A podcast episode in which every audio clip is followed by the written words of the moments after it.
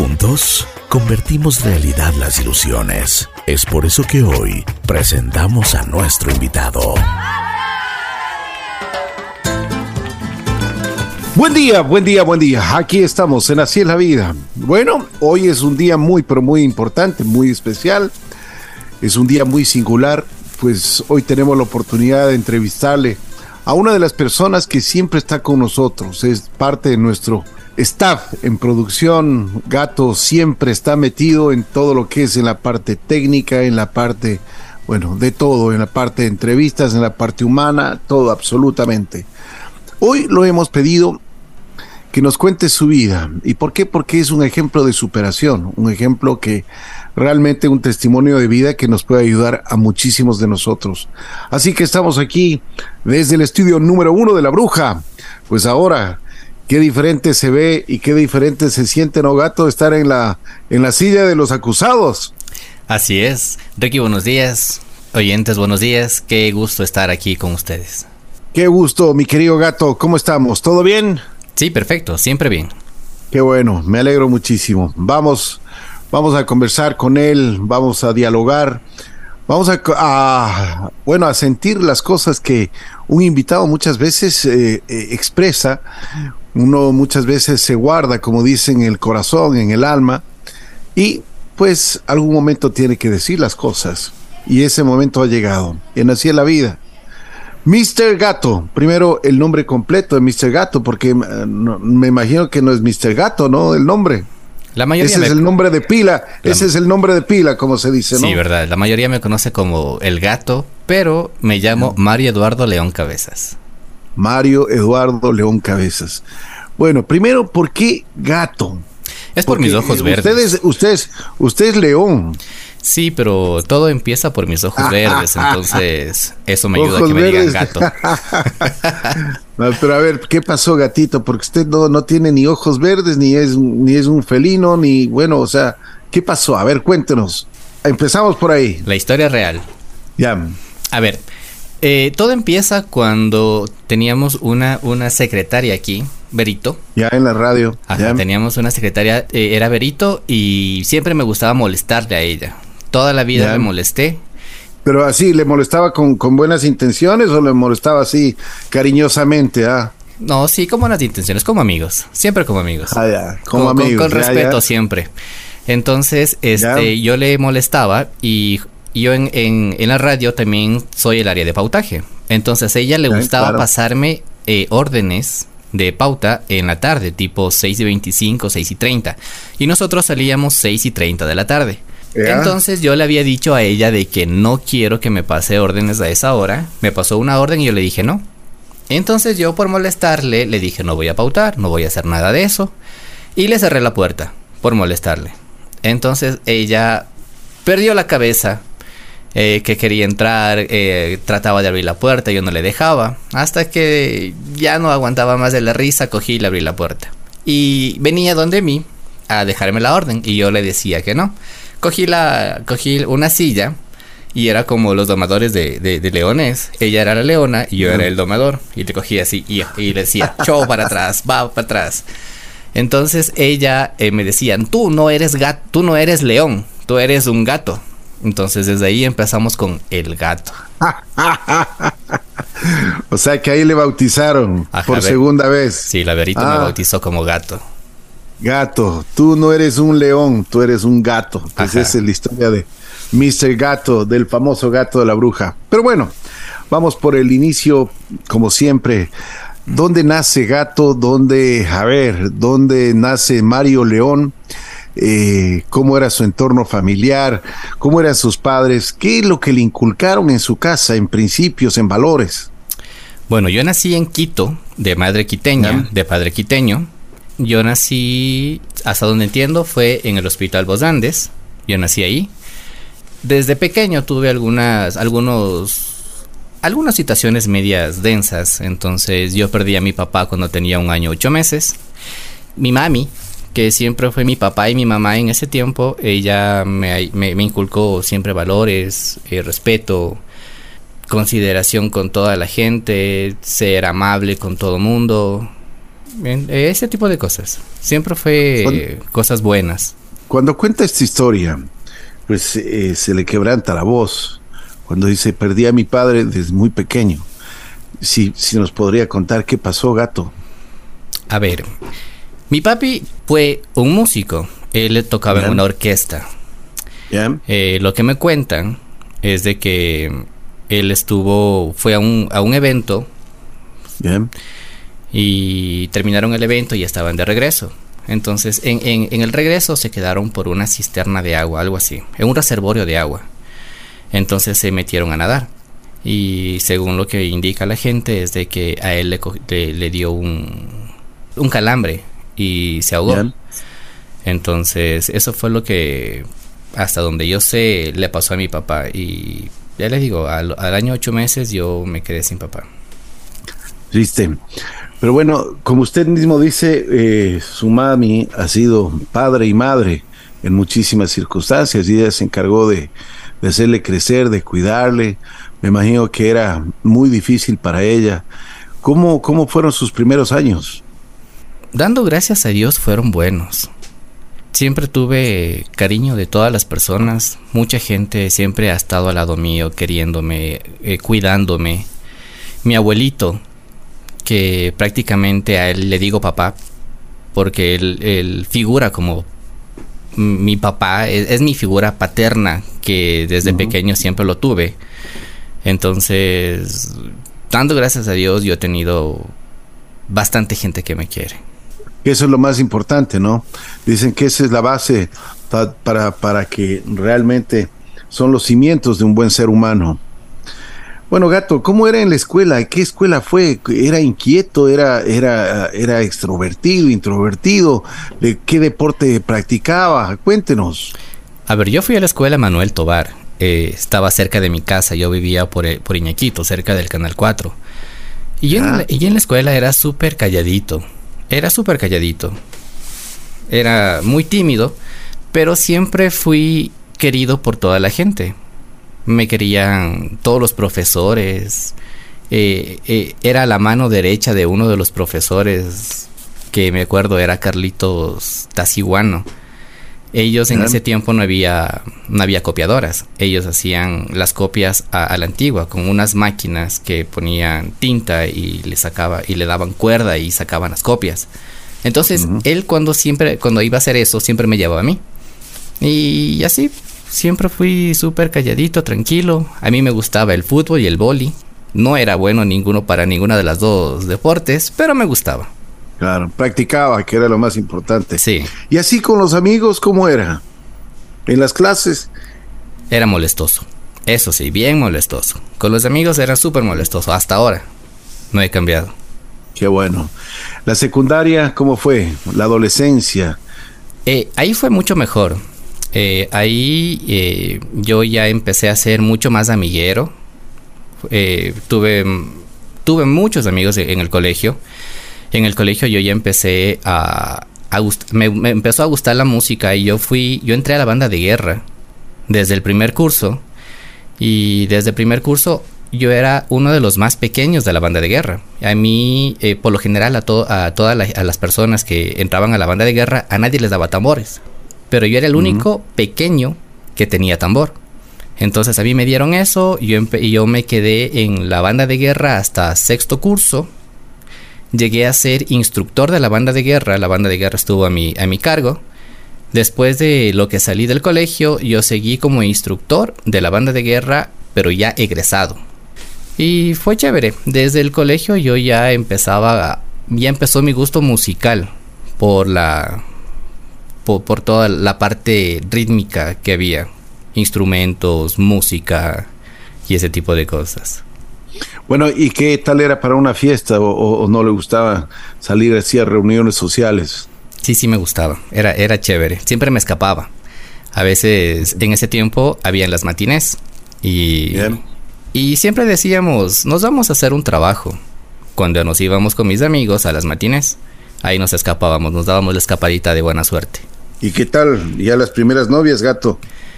Las primeras novias, las primeras novias, fue casi como a lo, al, al tercer curso. Ahí tuve mi primera novia. ¿Y cuándo llegan a, a ver, porque usted se convierte en DJ, ¿cuándo, cuándo es, cuando nace ese, ese, ese idilio con los, con los acetatos, con los compact discs, con, con la música, con todo lo que se refiere a, a este mundo mágico, ¿no? Eh, a ver, todo empieza desde pequeño en las fiestas de casa. Cuando hacían fiestas en la casa siempre llevaban un DJ y ese DJ mezclaba con discos, eh, llevaba su mezcladora eh, con los tocadiscos y yo siempre me acercaba donde ellos y les veía cómo mezclaban. Y era bonito, era súper divertido, se veía súper interesante. Entonces en la mayoría de fiestas que hacían en la casa yo siempre me acercaba donde ellos les veía y era divertido. Entonces, cuando yo ya fui creciendo, nosotros nos habíamos comprado un equipo de sonido con CDs y en ese tiempo también teníamos una, una grabadora de cassettes. Entonces, yo grababa los cassettes en la radio con diferentes canciones. Y como ya teníamos algunos CDs eh, yo cogía y le adapté la grabadora de la grabadora que teníamos al equipo de sonido. Y con eso comenzaba a, mezclar, comenzaba a jugar. Y algunas mezclas me salían y era divertido. Me pasaba muchas horas ahí practicando. Hasta que un primo se compró un disco móvil. Y yo llegaba a la casa de él y le decía que me preste los equipos para mezclar. Él nunca me enseñó, a mí nadie me enseñó a mezclar. Yo solo llegaba ya donde mi primo. Razón. Ajá, y razón que soy bueno. Y entonces él, él, me, él solo me decía, toma. Y yo aprendía, aprendía, eh, cogía, moneaba, mezclaba feo, mm, hacía mis jaladas, pero iba aprendiendo. Yo todas las, todas las, las mezclas que hacía siempre las grababa. Determinaba de hacer las mezclas y en ese tiempo habían los cassettes, no habían CDs. Y yo grababa en los cassettes y después escuchaba, me escuchaba las mezclas y como que me daba cuenta en qué fallaba y cuando la vez que iba nuevamente hacía lo mismo, pero iba mejorando, iba como que ya eh, perfeccionando todas las mezclas y todo lo que hacía. Entonces hasta que yo ya aprendí empíricamente y ya pues mi otro tío, eh, yo siempre le molesté a él de que se compre un disco móvil él trabajaba en una empresa y con su con, su, con su sueldo que se compró un disco móvil y, se compró.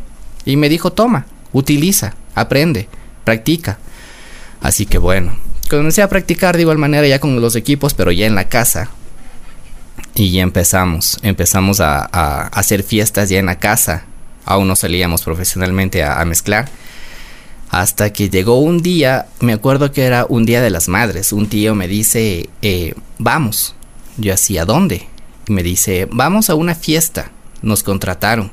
Y así, bueno, era mi primera vez que salía. ¿Qué edad tenía? Eh, más o menos tendría entre unos 16 años por cumplir.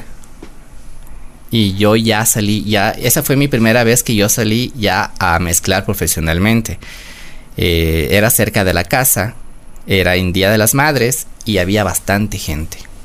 Nunca había tocado para bastante gente, era mi primera vez. Y puede decir de que la primera vez fue bonita, me gustó.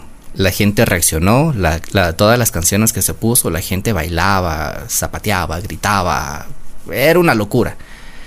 Entonces cuando ya se terminó la fiesta, la gente me felicitó, me dijo que bacán, que, que bien que mezclas, que buena música, y después de ahí salió otro evento. Tengo una fiesta para tal, tal fecha y, empezamos.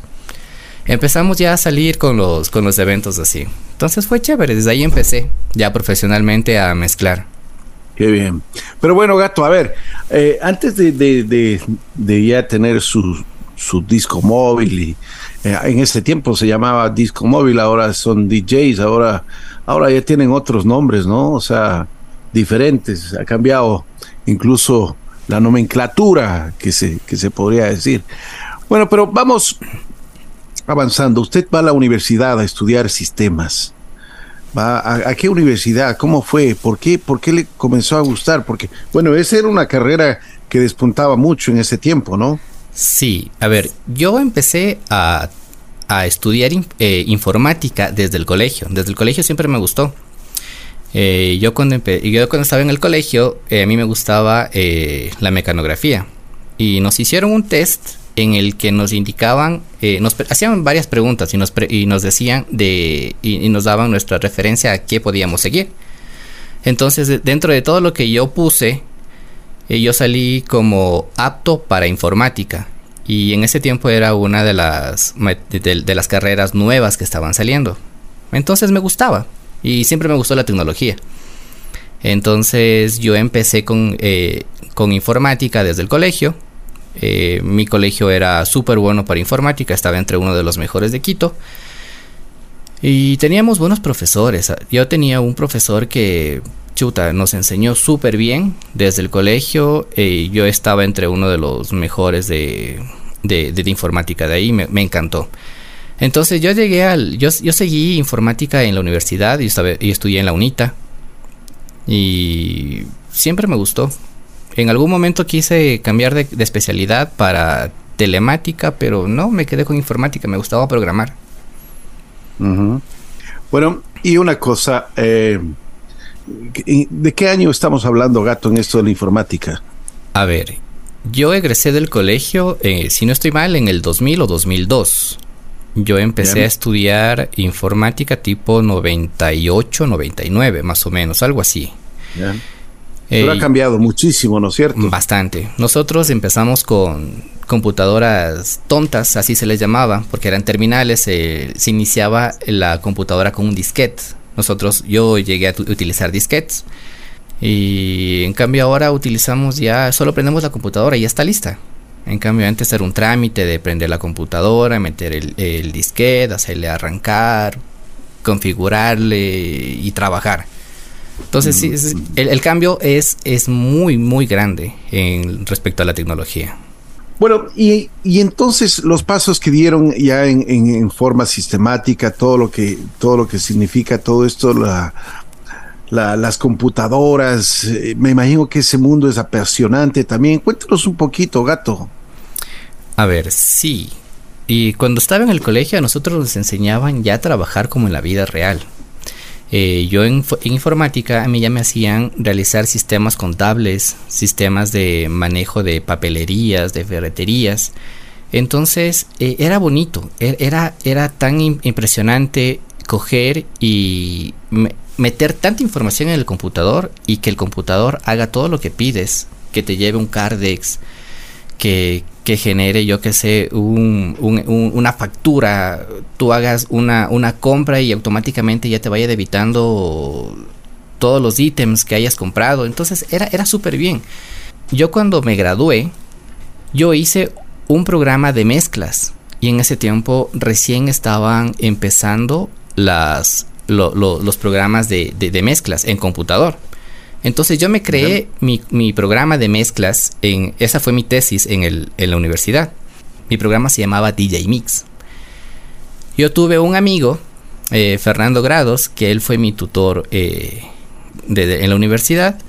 Él me ayudó. Eh, él también le gustaba programar y él también hacía, él, él también hacía programas de, de audio. Entonces me uní con él. Entre los dos hicimos la, la, mezcladora, que en ese tiempo eh, no era muy conocida para mezclar en, en, computador. Mi, mi, programa fue uno de los mejores. Estábamos seleccionados entre uno de los mejores este, tesis que teníamos en la universidad. Y las mejores tesis siempre iban al, al congreso y se promocionaban. Y eso fue lo que, que, que me pasó a mí. Yo cuando empecé... ¿Y qué pasó? ¿Por qué? Gato, ¿y por qué no patentó eso? ¿Qué pasó? Porque en ese tiempo no sabía, no, no sabía, no tenía ni idea de cómo era que teníamos que patentar, no, no, no sabía quién me podía ayudar o quién me podía aportar para poder eh, perfeccionar ese programa. Entonces perdimos la oportunidad, creo yo, pero siempre estuvimos ahí. Porque eso, eso, eso hubiese sido una gran oportunidad para usted. Sí, correcto. Ahora me doy cuenta, porque en ese tiempo no había no habían esos programas, recién estaban saliendo y yo ya lo había creado. Perfecto. Bueno, después de estas oportunidades que le da la vida, ¿cómo estaba su vida personal? ¿Cómo estaba su, su, vida eh, compartir con su, con su madre? usted me imagino que también eh, desde muy joven, por no decir adolescente, ya tenía la inquietud de ayudarle a su madre en, con, con, los fondos que usted podía conseguir para, porque debe haber sido para ella muy duro, ¿no? Sí, eh, lo que sí puedo decir es de que mi madre fue o es, mi madre es un, ejemplo de un ejemplo a seguir. Ella es mi fuerza. Yo lo único que veo eh, con mi mami es la grandeza que ella tiene, la fortaleza que ella tiene y el valor que ha tenido para poderme criar, para poderme dar todo lo que he necesitado. E, ella, ha sido la que me ha dado el estudio, ella ha sido la que me ha dado la comida, la vestimenta. Ella para poder pagar la universidad, ella tuvo que irse a, España. Cuando yo me gradué del colegio, este, yo me estaba graduando y mi mami me dijo, ya terminando los exámenes de grado, me dijo, me voy a España. Chuta, fue un, golpe tan duro para mí. Eh, ¿Qué edad tenía gato? Eh, unos 17 años. Yo me gradué de 17 años del colegio. Eh, entonces, ¿Y usted se caga con sus abuelitos? No, mi mami, mi mami consiguió pareja. Eh, él, ahora es mi, mi padrastro, pero yo le considero papá. Y yo puedo decir de que hoy tengo dos papás. Bueno, a la final tuve tres papás. Mi papi que me engendró, mi abuelito que es mi papá y mi padrastro que le quiero como que si fuese mi papá él fue más que papá. E, él, él es, no sé, yo le considero a él la mejor persona del mundo. Qué bien, qué bien, qué bueno, qué bueno que sea grato. Eso, eso dice mucho de su corazón. La gratitud en el ser humano es, es una de las cosas más valiosas. Qué bueno, gato. Me alegro muchísimo escuchar eso. Siga, por favor. Sí, entonces, este, yo me quedé con mi, mi padrastro. Él me cuidó. Él me dio todo lo que necesitaba yo también en ese tiempo yo ya trabajaba de DJ y no ganaba mucho, pero sí sacaba como para poder costear cualquier cosa que necesitaba, pasajes, a veces necesitaba eh, clases extra, entonces yo también pagaba con eso y cosas así. Entonces, este, cuando yo me gradué del colegio, mi mami me dijo, me voy a España para poder pagar tu universidad. Entonces, ella estaba planeando una fiesta de graduación para mí. Entonces yo mm. aproveché esa fiesta para hacerle la despedida a ella. Entonces todos mis amigos venían y no venían como para festejarme a mí, sino para festejarle a mi mami. Esa fue una fiesta con doble intención. Entonces fue así. Eh, mi mami siempre estuvo ahí dando, dando lo mejor de ella. se tuvo que hacer algunos sacrificios para, para poder llegar a donde estoy. Y sí, ella es una guerrera, ella es una luchadora y también puedo decir de que es la mejor mamá del mundo. Qué bueno. Gato, bueno, ¿y qué tiempo estuvo ella en España? Ella estuvo casi ocho años, más o menos. Ocho años. Y eso ayudó para que usted pueda obtener sus estudios superiores. Sí, gracias a ella pude, pude tener mi profesión. Y grande, ¿no? El corazón de una madre es lo más eh, infinito que puede existir en, este mundo, los sentimientos. Y para que ustedes vean, es, es una demostración del cariño, el afecto, el amor que las madres tienen hacia, los hijos. Eh, pues se sacrificó ocho años porque me imagino que no ha de haber sido tan agradable para ella salir de su, de su país, salir de, de todo lo que ella podía hacer ir a un país extraño y comenzar a trabajar y pues simplemente no tener ni siquiera muchas veces ni un sábado ni un domingo y mandar toda la plata para Ecuador y para que su hijo pueda estudiar. Después de esos ocho años, y me, imagino que usted tuvo la oportunidad de ir a, visitarle allá o no? No, nunca pude irme para allá. Ella me ofreció o me, me dijo para irme a vivir a España, pero la verdad yo tenía todo aquí. Y no sé si es que fue para bien o para mal, pero yo nunca quise irme. Entonces, a la final ella ya regresó, que fue lo mejor que, pudo haber hecho. Y, ahora ya vivimos juntos. Ya vivimos en familia. Qué bien, qué bien. Y me imagino que sigue trabajando su madre. Al inicio no estaba trabajando, porque se supone de que ella ya trabajó bastante tiempo, entonces nosotros dijimos, entre mi papi y yo dijimos, no le vamos a dejar trabajar, entonces ella ya se va a quedar en la casa, va a poder hacer lo que ella quiera, va a descansar. Pero mi mami siempre ha sido una, una mujer trabajadora y cuando se quedó en la casa, ella empezó a enfermarse. Le dolía mucho la cabeza, siempre pasaba estresada, entonces ella decidió trabajar. Iba a ayudarle a una tía eh, eh, eh, mi tía tiene un local de comidas, entonces mami siempre ha sido, mami siempre tiene buena sazón y mami trabajó haciendo comida. Entonces mi mami siempre, mi mami les enseñaba a ellas a cocinar, les daba sus truquitos. mami siempre como ya le digo, nunca quiso quedarse en la casa, siempre estuvo, siempre quiso trabajar, entonces le iba a ayudar, aunque no le paguen, pero igual se iba donde sus hermanas a ayudarles y así. Hasta que a la final hoy por hoy tiene su heladería. Le, ayudamos a, poder adquirir una heladería. Está entretenida en eso y ahora tiene su negocio propio. Qué bueno, qué bueno. Me alegro muchísimo.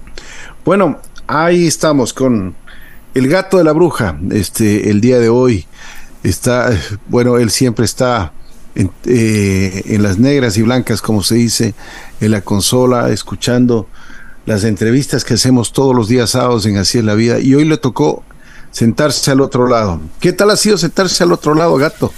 Eh, muy diferente, muy diferente a lo que se hace normalmente, porque yo siempre veo a la gente que siempre está conversando, contándose sus historias. En cambio, ahora qué difícil que es poder contar la historia de uno. No es como, no, no es fácil, no es fácil recordar cosas buenas, cosas malas porque si, si duelen algunas. La vida nunca es, nunca es fácil, ni tampoco color de rosas, pero la vida es la vida. Así es, así es la vida. Bueno, gato, a ver, cuénteme el episodio, ¿cómo entra la bruja? ¿Qué, qué, qué es lo que pasó? en, qué andaba pensando? A ver, inicialmente eh, yo ya estaba buscando trabajo, yo ya, salí de la, de la universidad. ¿Qué edad tenía? Eh, más o menos unos 20, 20 algo, 25, 24, algo así. Entonces, yo ya salí de la universidad y estaba buscando trabajo. Eh, yo empecé trabajando como profesor, yo era profesor de informática. Y empecé eh, enseñando a niños, a niños de escuela. Empecé con chicos de cuarto curso, de quinto curso. Y después me ofrecieron un trabajo para enseñar a niños, niños, pero ya de escuela, en, de jardín, este primero, segundo, tercer, tercer grado. Entonces yo ya me acostumbré a ellos a, a, enseñarles. Y yo tenía, y conmigo siempre eh, salía el amor por todo, por todo lado, porque como trabajaba con niños, entonces sí era como que ya, ya se acostumbra a tratar, a tratar lindo a la gente. Mm. Entonces yo ya buscaba eh, otra, otro, otra fuente de, empleo más acorde a mi especialidad y me puse a buscar en el periódico. Una cosa, gato, mucha paciencia trabajar con niños. Demasiada. Yo aprendí ahí a tener bastante paciencia y mucha de la paciencia que aprendí a, a tener ahí la tengo hasta ahora. Bueno, más, más que todo con Martita y con la Jime tiene que tener muchísima paciencia. demasiada. Bueno, a ver, ¿y qué pasó, gato? Cuénteme. Entonces, hubo un día domingo de que yo estaba buscando este empleo ya en, el periódico. Yo terminé de buscar en, en, el periódico y no encontré nada. Y entonces mi mami me dijo, préstame, busco yo, otra vez. Entonces yo no había visto la publicación que decía ahí.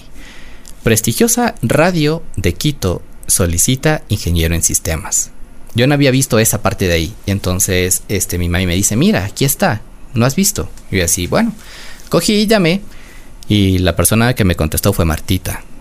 Martita me dice, ven a dejar tu Qué miedo, la madre superiora. Y con esa voz que tenía así de, de. Sí, hola, buenos días, JC. Y nosotros así, chuta. Entonces me dijo que vaya a dejar la, la, la hoja de vida. Fui a dejar la hoja de vida. Después me llamaron yo estaba en la escuela, me acuerdo. Y era un, un día en, eh, en, el que nos tocaba ir con, con uniforme de, deportivo. Me dijeron, ven, te necesitamos aquí a las 3 de la tarde. Yo salía de la, de la escuela tipo 12 y media, una más o menos, algo así me acuerdo. Tuve que salir de la escuela, volarme a la casa, cambiarme, ponerme presentable. Me acuerdo que me puse un terno para venir acá. Y llegué y me, y me dijeron, pasa. Y la entrevista me hizo usted. Usted, Ricky, me hizo la entrevista. Yo ya había escuchado la radio. Entonces, cuando le escucho a usted a locutar, yo me acuerdo de que dije, esta voz es conocida. Y solo, solo me regresé a verle a usted y dije, oh, es él. Y, me, acuerdo que, que, usted me dijo, me dijo, este, ¿qué tal? Yo dije, increíble. Yo cuando le escuchaba a usted, yo no le conocía. Yo cuando le escuchaba a usted, este, chuta, yo me imaginaba otra persona. Yo me imaginaba una persona bajita, con bigote, flaquita y medio viejito, y así ya como unos, 60, unos 55, 60 años, peinado a un lado. Así me imaginaba. Así que cuando le vi a usted le dije, chuta, qué cambio. Entonces me entrevistó. Esa es la magia de la radio, gato. Sí, verdad, verdad. inclusive cuando le escuchaba a Jimenita, a, Samantha, yo cuando le escuché a Samantha, le, yo pensaba que tenía unos 22, 24 años. Hasta cuando le vi y, no era así, pues, ya eran más grandecitas. Así como que, wow. A la Jime de igual manera. La radio, la, tiene, radio tiene mucha imaginación. Sí, verdad. Imaginación que es diferente. Teníamos bastante Pero bueno, a ver, ¿y qué pasó después de esa entrevista? Entonces, después de la entrevista, usted me dijo, está contratado, venga desde el día de mañana. Y así, bueno, vine. Me acuerdo que llegué acá, entrábamos a las 9. Yo llegué acá tipo cuarto para las ocho o ocho y media, algo así fue. Y me quedé en la parte de atrás de la Isabela Católica. Timbré, Martita me contestó y me dijo, ¿quién eres tú? Le dije, soy el chico nuevo de sistemas. Me dice, la entrada no es por aquí, tienes que darte la vuelta por la 12 de octubre. Y me hizo entrar por allá. Entonces ahí mm. ya pues entré y empezamos a, a conversar, a ver cómo se manejaba esto. Me gustó, y desde ahí me quedé. Ahí empecé con, yo empecé como pautaje, de, en pautaje y en sistemas. De ahí fui subiendo, hice un momento de programación, entré como DJ, en algún momento le había comentado a usted de que también era DJ, me pidió usted un demo, le entregué el demo, me dijo, sí, estás bien, eh, mezclas bien, buena música. Me, dio, me acuerdo que en ese tiempo me dio un espacio los días jueves, desde las 10 de la noche hasta la 1 de la mañana, y mezclaba solo clásicos. Y la gente reaccionaba. Mucho, muchos de los amigos que tengo ahora, eh, algunos de medios de transporte, me decían, yo te escuchaba en la noche. Y es lo mismo, que pensaban de que el gato era una persona ya súper grande, era un viejito canoso, entonces, este, yo empecé así como DJ aquí. Eh, empecé en Embrujados de los jueves desde las 6, desde las 10 de la noche hasta la 1 de la mañana. Qué bien, ¿no? Qué historia. Pero bueno, ¿dónde se queda más? ¿En la parte de sistemas? ¿En la parte de las negras y blancas? ¿En la parte de los acetatos? ¿De los, de los famosos compact disc? o de las computadoras? ¿Qué es, qué es lo que más le gusta? ¿Qué es lo que más le apasiona? ¿Dónde se siente más identificado? Yo solo puedo decir de que hoy estoy en mi papayal. Hago lo que me gusta. Mezclo, escucho música, hago producción, desarrollo mi, mi, mi, profesión que es sistemas. Entonces yo no puedo quejarme hoy por hoy. Yo hago todo lo que me gusta. Y creo que siempre este, busqué eso. Trabajar en lo que me gusta. Siempre me gustó la música, seguí mi, mi, campo de la música, me gustó la informática, seguí mi campo de informática y conseguí lo que quería. Conseguí mi profesión en informática, conseguí mi profesión en, en, música. Entonces me enfoqué en algo y ese algo lo conseguí. A ver, gato, eh, las oportunidades que da la vida, y usted hablaba de muchas oportunidades, pues le ha dado esa oportunidad de salir, porque hay mucha gente que le llama, que le ubica, que quiere tenerle en la fiesta o en el matrimonio, quiere tenerle a Mr. Gato, al gato de la bruja. Te ha tenido la oportunidad de viajar por todo el país. ¿Cómo le ha ido? ¿Cómo, es el, A ver, cuéntenos un poquito el, calor de la gente, qué es lo que le dicen, qué es lo que hacen las fiestas. cuáles son las canciones preferidas muchas veces, cómo le tratan, porque me, eh, yo he visto que en, cada una de las fiestas, de las reuniones, pues le tratan, pero como la estrella, como un rockstar, ¿ah? Sí, hoy por hoy somos unos artistas. Hoy por hoy somos artistas. Y es verdad. Eh, nosotros llegamos, visto. Sí, nosotros llegamos a algún lado y siempre son las fotos. Y siempre es, ni siquiera me llaman por mi nombre. No, no me dicen Mario, sino gato. Oye, gato, ¿puedo tomarme una foto contigo? Gato, gato. Mientras se está mezclando, la gente sube a la tarima a tomarse fotos con el gato. Entonces es chévere, es mm. chévere ese cariño que tiene la, la gente para, para nosotros. Y dando gracias a Dios, sí, es verdad. Eh, viajado por bastantes provincias del Ecuador. Me he ido por Manta, me he ido por Ibarra, me he ido a Ambato, me he ido a Cuenca, Riobamba, eh, Tulcán y así, montón de lugares. Entonces me buscaban y me llamaban y me decían, oye, quiero llevarte a tal lado. ¿Cuánto me cobras? Entonces era así, siempre, siempre me, me llamaban y me, y me buscaban. Hoy por hoy este, me dedico más a lo que son las fiestas privadas. Y por lo general siempre paso en las fiestas de Puembo, en las quintas de Puembo, cazando a la gente. Dígame una cosa, a propósito, cuando va a poner música, por ejemplo, en alguna reunión, ¿cuál es la diferencia? Porque, por ejemplo, no es lo mismo una boda que un cumpleaños, no es lo mismo que una despedida de soltería. Ah, o sea, le llevan para, muchas ocasiones. Por ejemplo, en una boda, ¿qué pasa, gato? Eh, la ventaja mía es de que yo hago fiestas personalizadas. Yo siempre me reúno con todos los dueños de las fiestas y me armo un playlist con ellos y pongo la música que a ellos les gusta. Eso es lo que mucha, muy poca gente hace. Reunirse con, la gente y hacer fiestas personalizadas. Ese es uno de, de los plus que me caracteriza a mí. Entonces, este, yo siempre voy a la fija con ellos. Solo pongo la música que a ellos les gusta. Y por ejemplo, en las bodas, ¿qué, qué, qué pasa con las bodas? La, novia, por ejemplo.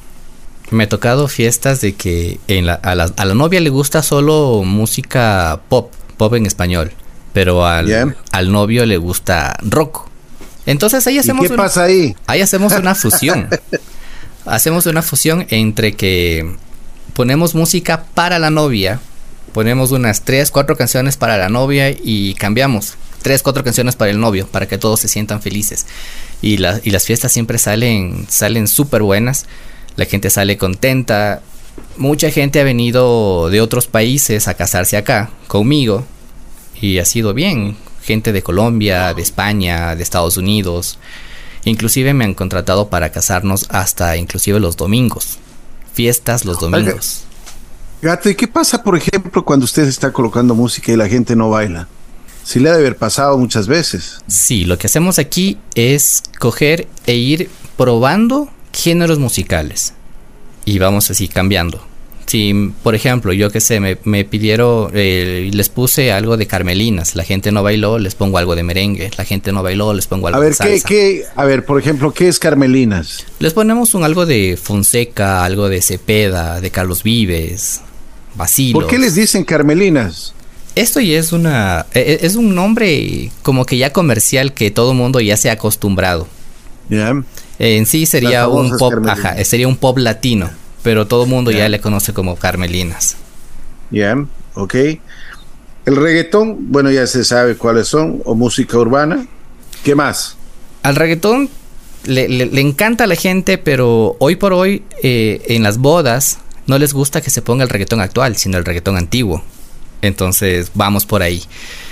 Y en las bodas por lo general siempre es electro latino, lo que más le gusta a la gente, merengue, salsa, a veces cumbia. Eh, y, lo que la gente siempre salta, grita y se aloca es en el rock. a la gente le encanta el rock. Siempre ha sido así. No hay nada que hacer que el rock es, es, un género que, como dicen, larga vida al rock, ¿no? El rock siempre estará ahí presente. Yo creo que el rock es, es uno de los referentes que tiene la música, la historia de la música siempre será algo que guste, que apasione, el famoso rock. Gato, y, a ver, después, eh, después de que termine la fiesta, la reunión, la euforia, la, bueno, la, la, la, buena vibra y toda la cuestión, al DJ le toca la vuelta al músico. Ah, nadie se acuerda del DJ después de la fiesta. No siempre, no siempre porque, porque la gente siempre se queda ahí y es un traguito. Sírvase unita conmigo.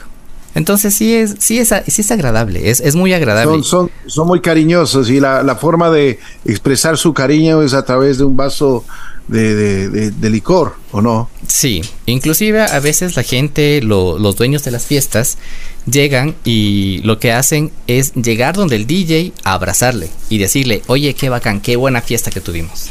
Qué bien, ¿no? Qué bien. Bueno, esas son las cosas, satisfacciones que, que realmente por supuesto, pueden, pueden haber.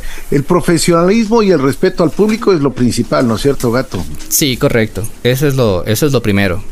O sea, en, me imagino, y usted como regla general no tiene eh, absolutamente cero licor durante todas las actuaciones que usted tiene por lo menos hasta que se acabe todo, todo el asunto. Sí, correcto. Mientras nosotros estamos trabajando, no tomamos. Una vez de que la fiesta se haya acabado, todos los, eh, los invitados se hayan ido, nosotros podemos empezar ahí como a que a refrescarnos un poquito, porque de ahí tenemos que ser responsables, coger los equipos, que es lo más triste de todo, y se demora bastante. Todo el mundo ya se fue, los meseros ya se están yendo, pero nosotros nos quedamos ahí recogiendo todos los cables, los parlantes, guardando en, en el auto para podernos ir. ¿Aproximadamente cuánto se demoran? Para instalar nos demoramos alrededor de unos 40 minutos. Para desinstalar todo y limpiar todo nos demoramos alrededor de una hora. Wow. Y después de eso a la casa, o sea, estarán llegando a la madrugada. Sí, por lo general yo siempre llego a la casa tipo 4 o 5 de la mañana, empezando los eventos tipo 12 del mediodía. Wow. Las jornadas son grandes. Claro, claro. ¿Y al otro día muy temprano o, descansa? No, siempre, siempre madrugamos. Yo por lo general siempre digo de que no me gusta desperdiciar los días. Entonces la noche se hizo para dormir y el día se hizo para disfrutar. Yo trato de pasar el tiempo con mi familia en la mañana aprovechando el día. Bueno, gato, a ver, eh, después de estas experiencias que usted ha tenido, ¿qué es lo que les podría porque usted ha sido una fuente de, motivación. Eh, tengo entendido que usted trabaja en la radio hasta las 5 de la tarde, pero ya a las 7 de la noche y está en algún club, en algún restaurante colocando música. Todos los días, ¿hasta qué hora? Normalmente es hasta la 1 de la mañana. Me quedo en los bares eh, mezclando. Y de ahí al siguiente día tengo que madrugar tipo cinco y media, me despierto ya para, para alistarme, porque tengo que estar en la radio a las 8 de la mañana. O sea que eh, aproximadamente descansa unas cuatro o cinco horas máximo. Entre tres a cuatro horas, normalmente. ¿Y eso es, eso es suficiente para usted o, o le hace falta más?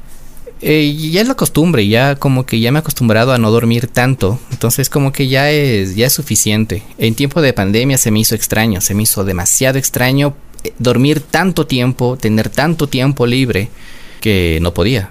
Me ¿Qué hacía en la pandemia? Porque eso, eso debe haber sido como un diablo en botella. Eh, acostumbraba a salir todo, todos los días y acostumbraba a trabajar en las noches. ¿Qué pasó? Sí, correcto. Eh, cogía armé todo mi cabina en la casa y mezclaba, practicaba. Y ya le digo, era tan difícil coger y conciliar el sueño que igual me dormía tipo una, dos de la mañana hasta acostumbrarme. Y fue súper difícil cambiar de un, de un día a otro eh, el ritmo de vida que uno tiene. Por supuesto, por supuesto. Dígame una cosa, eh, los peldaños que usted ha ido subiendo con trabajo, con sacrificio, primero su, me, me, he tenido el gusto y verle cómo, cómo ha ido, como decía la, la canción de, de Basilos, de Coqui Villamizar, primero en su bicicleta, después ya, ya en su carrito, después eh, me, un día me, con mucha alegría, me acuerdo que me contó que se había comprado un terrenito, ese tipo de cosas han sido satisfactorias. Sí, verdad, e, eso, eso es lo mejor, poder ir creciendo poco a poco. Como todos, empezamos desde abajo. Eh, yo no tenía carro, yo, alquilaba eh, camionetas para poder llevar mis equipos. Este, después con mi papi hicimos un préstamo, eh, compramos un auto ya grande, ya podía llevar mis equipos y, así poco a poco fuimos, fui reuniendo dinero con el apoyo de mi familia igual, pude comprarme ese terreno que, que usted dice, ya lo terminé de pagar, gracias a Dios. Qué bueno, qué bueno. Y así vamos creciendo poco a poco. Igual con mis, con los equipos, eh, los equipos no eran míos, los equipos eran de, prácticamente eran prestados de, de mi tío. Y poco a poco fui comprando mis propios equipos. Hoy por hoy ya tenemos una inversión más o menos alrededor de unos 10 mil dólares solo en equipos. Ya, pero propios. Qué bien, qué bien. Bueno, y he visto también que en, la tecnología ahora manda, ahora los, los parlantes son eh, delgaditos, son muy, muy, muy eh, livianos. Antes eran las cajas gigantescas, ¿no? Sí, verdad. Antes, típico, típico. Llevábamos el muerto, porque también tuve la, la, oportunidad de poder mezclar en acetatos. Llevábamos el muerto, que era súper grande, la caja de, la, de, los discos, que habían unas, se llevaban unas cuatro cajas de discos. Claro, claro. Eh, se llevaban los parlantes que eran súper gigantes y no sonaban nada. Y las potencias, en ese tiempo sí se necesitaba bastante gente. Antes, cuando nosotros empezamos, o por lo menos cuando yo empecé, eh, íbamos de entre unas 3, 4 personas para que nos ayuden a cargar los equipos, porque sí era bastante. Y hoy por hoy solo vamos dos. Siempre va mi socio, que es mi primo, y yo. Con los dos nos arreglamos en todo. Ya no necesitamos más gente. ¿Y cómo así le hizo socio al primo? Porque él también le, encantaba el, le encantaba mezclar. Entonces es como que yo empecé a mezclar y también eh, a él le gustaba la música y, él es como una biblioteca eh, musical. Eh, le gusta la música y entre los dos nos complementamos. A veces cuando yo necesito una canción, yo no me acuerdo el nombre, pero simplemente le tarareo, le canto algo y él me dice, esta, es esta. Entonces más o menos ahí empezó la sociedad con él. Con él igual, compramos entre los dos, compramos nuestros equipos, los dos pusimos dinero y empezamos. Entonces, eh, eh, por eso se, por eso es mi, es mi socio. Bueno, gato, redes sociales, como se diría, a dónde le encuentran, cómo le encuentran, número de teléfono para las fans, para todo, para que si quieren algún, algún momento, pues eh, escuchar buena música, estar en una fiesta social, en, en, una reunión social con alguien con que sea significativo para ustedes, pues ahí tienen la oportunidad de bueno, bonito y barato, Mr. Gato. Ah. Sí, es verdad. A ver, en mis redes sociales me pueden encontrar como DJ Mario León Huyo en todas las redes sociales, Facebook, Twitter, Instagram. Por, por ahí no le salieron más gatos. Eh, por suerte no, aún no sale la camada. No, no, no, pero eso digo, o sea, porque hay algunos que se hacen pasar por, por, por Mr. Gato y toda la cuestión. Ah, sí, sí, me, acuerdo. Sí, me ha tocado. Yo me acuerdo una vez que fui a, a, Loja, una chica vino y me reclamó, me dijo, Checherete, eres un sinvergüenza, tal y cual, nunca más, y, estuviste conmigo. Le digo, perdón, señorita, es la primera vez que llego acá a Loja. Me dice, ¿cómo? ¿Cómo? Si en la otra brujifarra estuve con Checherete. Le digo, no, no, yo soy Checherete. pues algún, algún vivo, algún sapo se había hecho pasar por Checherete. Y había pasado lindo con la chica, le había prometido el, cielo y las estrellas. Y, total, nada, o sea, pero la chica decepcionada, por supuesto, en ese, en ese, en ese, en esos años, en esos en ese tiempo no había redes sociales, no había, yo creo que ni siquiera teléfonos celulares había en esa, en esa época. Pues eh, la pobre, la, la, pobre chica estaba totalmente decepcionada, ¿no? Pues en la última brujifarra que habían ido, parece que alguien tomó mi nombre y, y pues pasaron muy bien. Pero ella eh, realmente me, me decía que por qué no le había llamado, por qué no había insistido yo decía, yo no, no tengo nada que ver, o sea, no tengo absolutamente nada que ver. Por eso le preguntaba a Gato, porque ahora sí puede haber muchos, muchos más gatos, ¿no? Sí, sí me ha tocado otros gatos de la bruja. Pero a la final siempre se dan cuenta de que soy yo el propio, el original, el gato. Y la gente se queda tranquila. Pero bueno, a ver, redes sociales, gato. arroba DJ Mario León Huyo en todas las redes sociales, Facebook, Instagram, Twitter y TikTok. Si quieren contactarse conmigo, pueden hacerlo al 0984 03 1778. Bien, Mr. Gato, superación y en todo lo que, por supuesto, es la vida. Gracias a Mario León, el gato de la bruja. Gracias, Mario. Pues ha sido un gusto, un placer gigante estar eh, conversando esta mañana en Así es la vida. Si desea agregar algo más, con muchísimo gusto. Lo único que puedo decir es de que gracias Ricky, gracias por la oportunidad de compartir mis experiencias. Y a los DJs nuevos que están empezando, lo único que les puedo decir es practiquen. Si quieren ser buenos, si quieren ser los mejores, solo practiquen. Eso les lleva al éxito. Así es. Gracias, Mr. Gato estuvo junto a nosotros esta mañana aquí en Así en la vida.